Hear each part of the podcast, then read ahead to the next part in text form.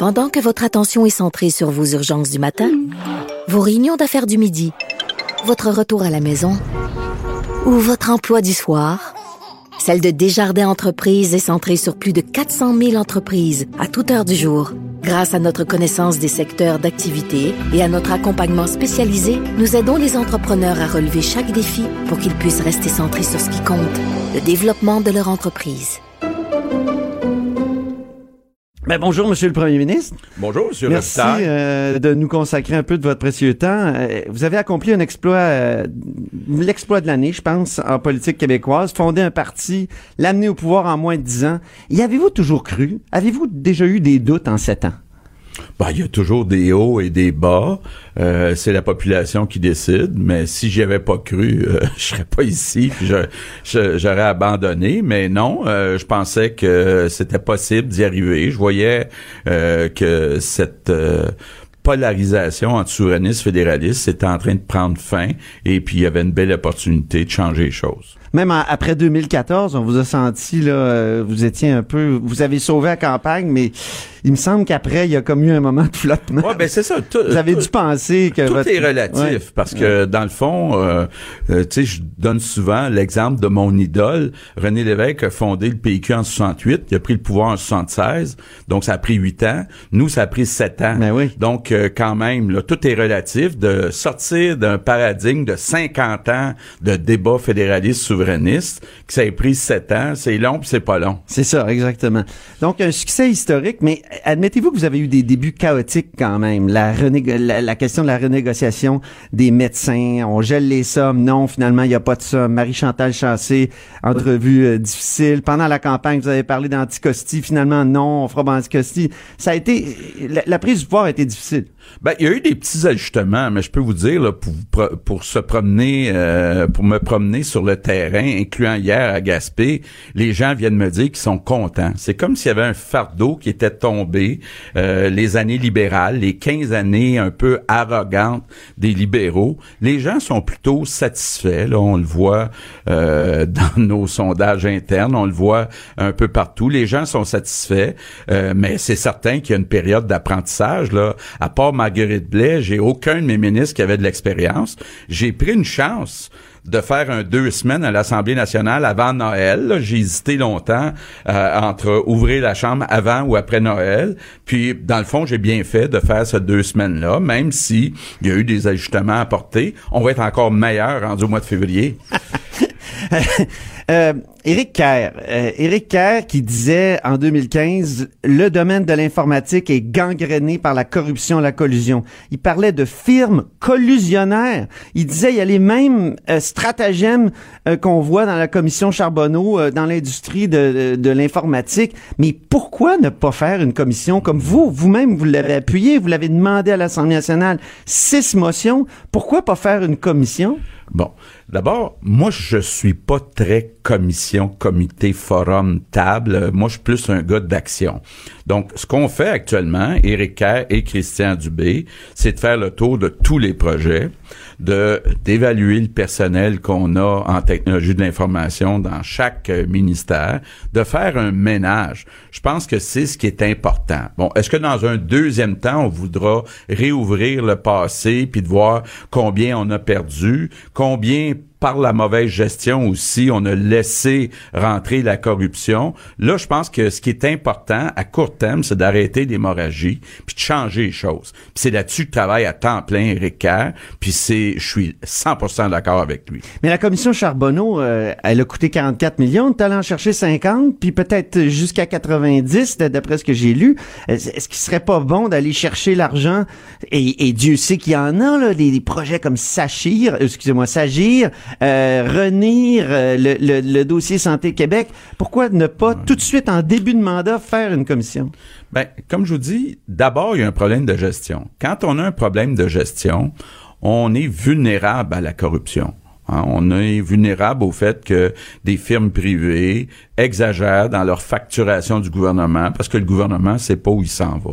Donc, à court terme, ce qui est important, c'est de modifier la gestion, s'assurer qu'on ait l'expertise pour bien suivre les dossiers qui sont en cours. C'est ça qui est l'urgence actuellement. Mais c'est ce que nous a dit Michel Courchaine, c'est ce que nous a Ouais, dit tous les ministres qui sont pas passés fait. par là. Ils l'ont pas fait. Ils ont pas mis les bonnes personnes aux bons endroits. Moi, je sais qu'avec Éric Cap, avec euh, Christian Dubé, j'ai les bonnes personnes qui vont s'assurer que ça soit fait. Et c'est ça qu'on veut d'abord, c'est qu'on arrête ça tranche avec le discours. Ça tranche avec le discours d'avant. On parle de firmes collusionnaires, de gangrènes, tout ça. Puis là, vous arrivez au pouvoir, puis on a l'impression que vous avez été endormi par, par la, la machine. Oh, c'est bien mal euh, nous connaître de penser que Éric Cap, moi ou Christian Dubé, on peut être Euh, on est déjà dans l'action, on est déjà en train de faire les changements, on est déjà en train de s'assurer qu'à l'avenir, les technologies de l'information vont être bien gérées dans chaque ministère du gouvernement. C'est ça que les gens veulent. Mode de scrutin rapidement. Moi, tout le monde à qui j'en parle dit ah le go il dit ça, mais euh, il réalisera pas ça. Est-ce que vous garantissez d'adopter la réforme, pas juste de déposer un projet de loi, mais d'adopter la réforme du mode de scrutin ben, L'engagement qu'on a pris, c'est de déposer un projet de loi dans la première année. Ça, ça nous amène au 1er octobre 2019 au plus tard. Je peux vous dire que Sonia euh, travaille sur le dossier à temps plein, qu'elle a commencé à consulter euh, les groupes, puis il va avoir un projet de déposer. Maintenant, on est dépendant aussi de l'opposition. Je pense qu'on devrait au moins avoir un ou deux partis qui nous appuient pour que la réforme soit légitime. Bon, on sait déjà que les libéraux sont contre un mode de scrutin proportionnel mixte. On a signé une entente avec Québec solidaire, avec le Parti québécois. Donc, moi, je suis très optimiste que notre projet de loi soit adopté avec l'appui du Parti québécois puis de Québec solidaire. Donc, nous, on va le déposer, euh, le projet de loi, mais il faut aller chercher un certain support, puis je suis confiant qu'on y arrive. Ça sera pas l'unanimité, alors. Ça va être c'est pas nécessaire, selon moi, d'avoir l'unanimité. Enfin, on a déjà une bonne majorité euh, avec les euh, députés des trois euh, partis que je viens de vous nommer. Les signes religieux. vous avez dit que vous souhaitez pas que les gens perdent leur emploi. Mais donc, il va y avoir des clauses grand-père euh, dans, c'est-à-dire protection de ceux qui sont déjà en place. Bon, écoutez, entre dire je ne souhaite pas que personne perde son emploi, puis maintenant, est-ce qu'on met une clause grand-père? Ce qui est important, et puis c'est un engagement qu'on a pris très clairement pendant la campagne, c'est que les personnes qui sont en autorité, policiers, gardiens de prison, juges, et les enseignants du primaire du secondaire ne pourront plus porter de signes religieux.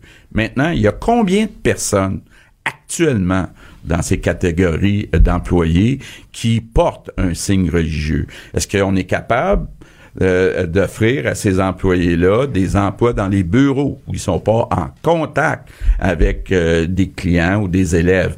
Ben, c'est ça qu'il faut regarder combien il y en a, comment on peut agir sur ces personnes-là. Moi, je souhaite pas euh, avoir une victime qui vient dire j'ai perdu mon emploi alors qu'on m'avait pas dit ça quand on m'a embauché. C'est pas idéalement ce que je souhaite. Mais par contre, ce que je souhaite, c'est qu'à l'avenir, tous les, toutes les personnes qui sont en autorité ne puissent pas porter de signes religieux.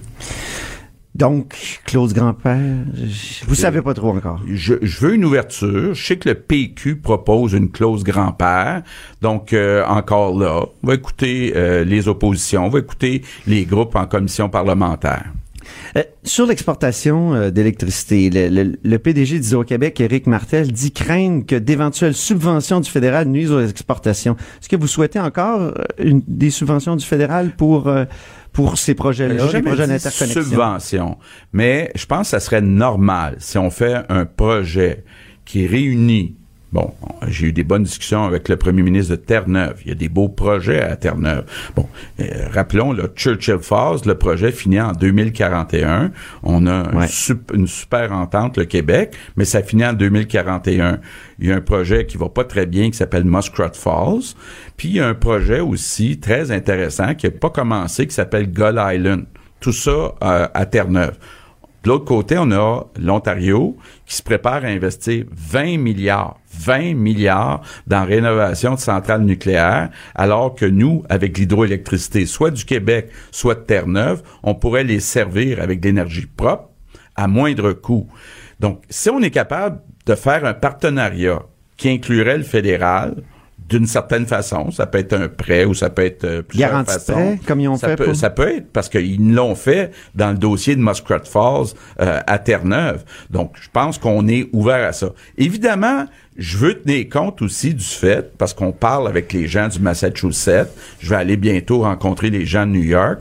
Si on veut continuer d'augmenter les exportations vers les États-Unis, je voudrais pas que l'entente avec le fédéral vienne nuire euh, en disant que des subventions cachées, on l'a vu, pas simple avec les Américains. Ça pourrait être euh, considéré comme du dumping à ce moment-là. Ben, Ouais. ça pourrait être considéré, en tout cas, comme de l'aide qui est pas permise en vertu de certaines ententes internationales. Mais en même temps, je regarde ce qui se passe aux États-Unis, on n'a pas à être gêné. Il y a des industries qui sont très aidées indirectement par les gouvernements des États euh, américains.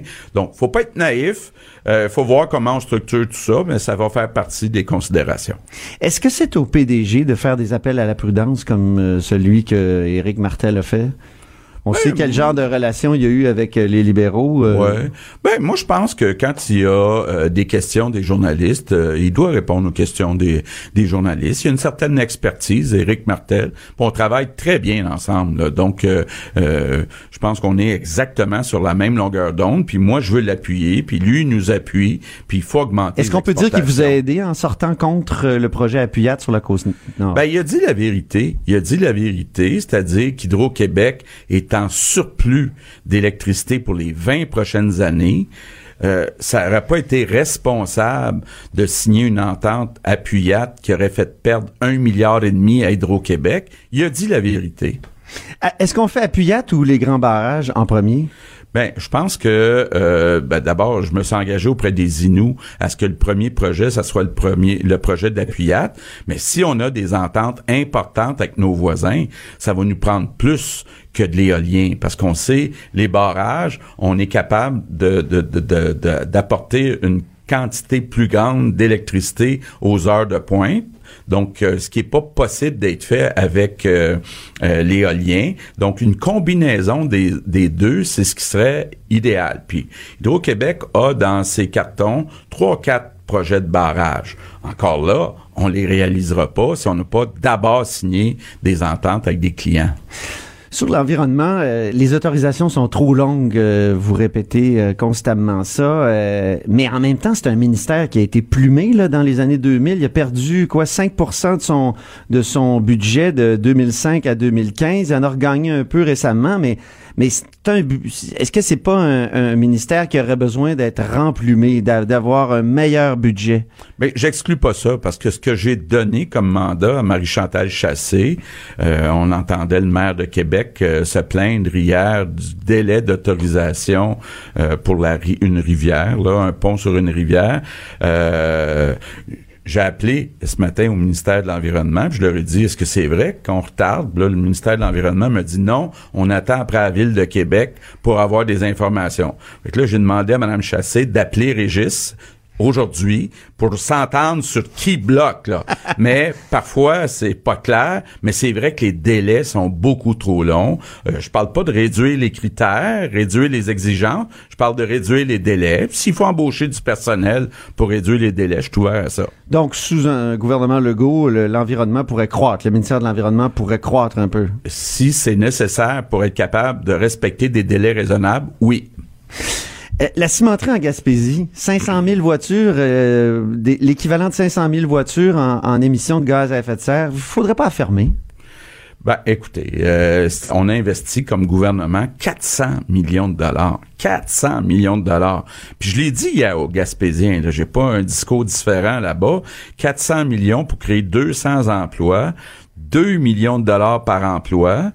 Puis en plus, ça émet l'équivalent de 500 000 voitures euh, pour euh, les GES. Donc, euh, c'était pas l'idée du siècle, ce projet du PQ et du Parti libéral, parce qu'il a d'abord été supporté par Pauline Marois, euh, finalement, finalement euh, terminé par euh, Philippe Couillard. C'était pas le projet du siècle. Mais en même temps, je peux comprendre les Gaspésiens, 200 emplois. Vous savez que depuis un an, il s'est perdu 4000 emplois en Gaspésie. Le taux de chômage est passé de 10,5 à 14 Ah oui. Donc, c'est un peu dramatique ce qui se passe en Gaspésie. Puis, il va falloir tout faire pour créer des emplois, mais je pense pas que ce soit nécessaire d'investir 2 millions. Mais cet argent-là, là, est investi. Donc, on ferme ben, pas. Il y, a trois autres cimenteries au Québec qui sont plus polluantes que la cimenterie euh, de la Gaspésie. Donc, si on avait à choisir, évidemment, on prendrait la moins polluante. Mais actuellement, bon, il y a quatre cimenteries qui euh, servent euh, le marché. Deux dernières questions. en matière de fédéralisme, vous avez dit que vous allez faire des demandes. Oui. Est-ce que vous préférez faire des demandes à M. Scheer ou à M. Trudeau? Ben, ça dépend des sujets. Euh, si on regarde euh, le rapport d'impôt unique, M. Scheer est déjà ouvert. Euh, pour ce qui est de rapatrier des pouvoirs en matière d'immigration, j'en ai déjà parlé avec M. Trudeau, qui a pas dit non. Hein? C'est pas comme les signes religieux. Là. Il, y a, pas dit non. Puis il y a des bonnes discussions entre Simon Jolin Barrette et euh, le ministre Leblanc. Euh, donc, euh, écoutez, moi je pense que c'est une bonne chose qu'il y ait une élection qui s'en vienne. On va pouvoir voir justement les deux chefs, M. Scheer et M. Trudeau, quelles seront leurs réactions à nos propositions d'avoir plus de pouvoir en matière d'immigration, en matière de communication, en matière de langue, avoir un rapport d'impôt unique. Donc, comptez sur moi pour euh, bien interpeller les chefs des partis ah fédéraux dans la prochaine Jean année. Jean Charest, Philippe Couillard euh, faisaient une liste euh, d'épiceries pendant la campagne. quelles seraient vos demandes prioritaires dans cette liste-là? Ben, dans les... Ce que vous venez de dire. Oui, c'est un peu ce que je viens de dire, c'est-à-dire il faut être capable d'aller chercher plus de pouvoir en matière d'immigration. tout, tout ce qui concerne notre identité. Immigration, langue, culture, très important. Euh, si on était capable d'avoir un seul rapport d'impôt, je pense qu'on sauverait beaucoup de bureaucratie. Évidemment, il faut que le rapport d'impôt soit fait par le gouvernement du Québec. C'est ça. Donc, on va avoir une série. Qu'est-ce qui se passe avec la DV? Euh, il y, a, il y a beaucoup de dossiers sur lesquels on est en discussion. J'ai une dernière question très dure. Oui. Allez-vous prendre congé? Pendant le temps oui, des fêtes. Oui, j'ai promis à mon épouse. D'ailleurs, on essayait hier de, de, de me mettre des rendez-vous la première semaine de janvier. Là. Je devrais prendre mes deux premières semaines de congé euh, à partir de Noël donc euh, mes, mes, mes, deux premières semaines de congé depuis un an. Donc euh, oui, je pense que là, ça va être non négociable. Êtes-vous fatigué? Parce que là, vous êtes en campagne depuis plus qu'un an? Là? Sincèrement, je suis heureux. Je suis heureux dans ce que je fais. J'ai euh, une belle gang autour de moi, autant à l'interne que les ministres qu'on voit.